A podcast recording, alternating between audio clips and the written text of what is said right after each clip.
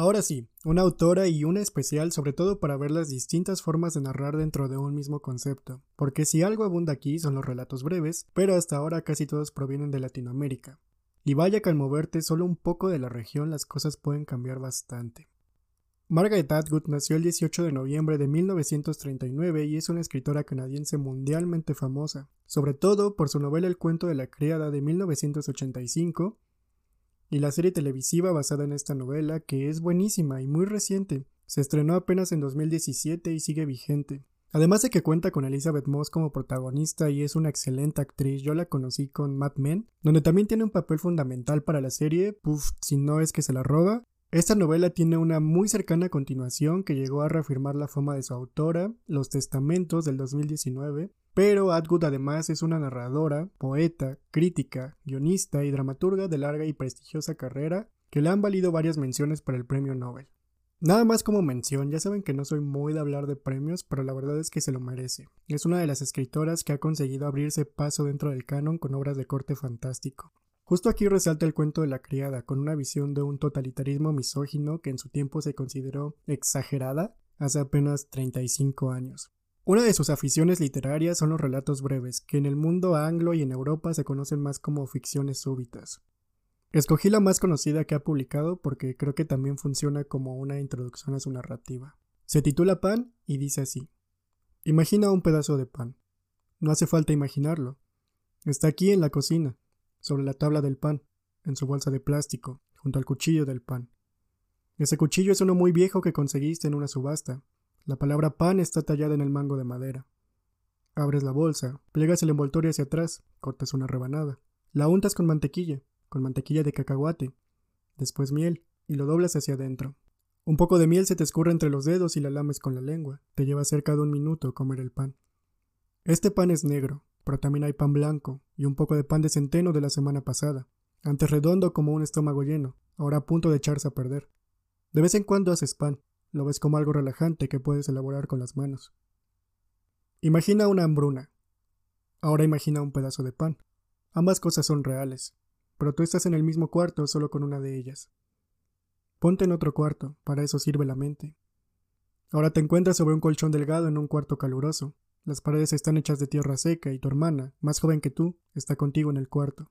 Tiene mucha hambre. Su vientre está hinchado. Las moscas se le posan en los ojos. Tú las espantas con las manos. Tienes un trapo, sucio pero húmedo, y se lo pones en los labios y en la frente.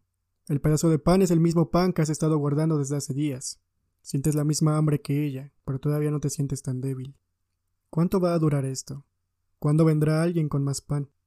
Piensas en salir a ver si encuentras algo para comer, pero afuera las calles están infestadas de carroñeros y el hedor de los cuerpos lo llena todo. ¿Deberías compartir el pan o dárselo todo a tu hermana?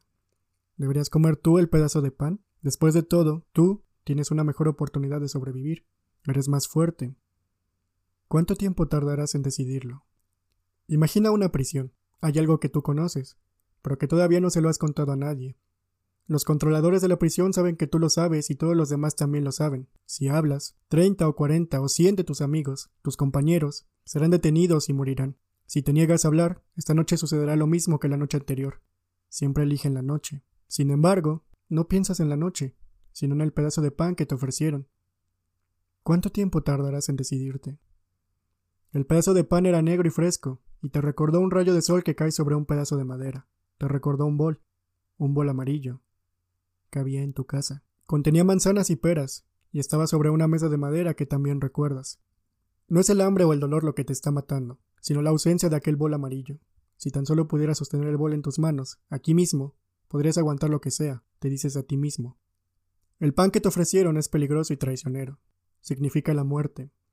Hubo una vez dos hermanas. Una era rica y no tenía hijos. La otra tenía cinco hijos y era viuda, tan pobre que ya no le quedaba nada de comer. Fue a ver a su hermana y le pidió un pedazo de pan.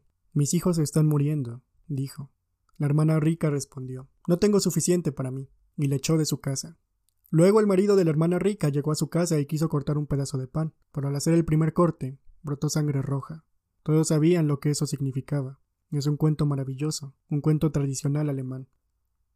La hogaza de pan que he creado para ti flota unos centímetros por encima de la mesa de la cocina.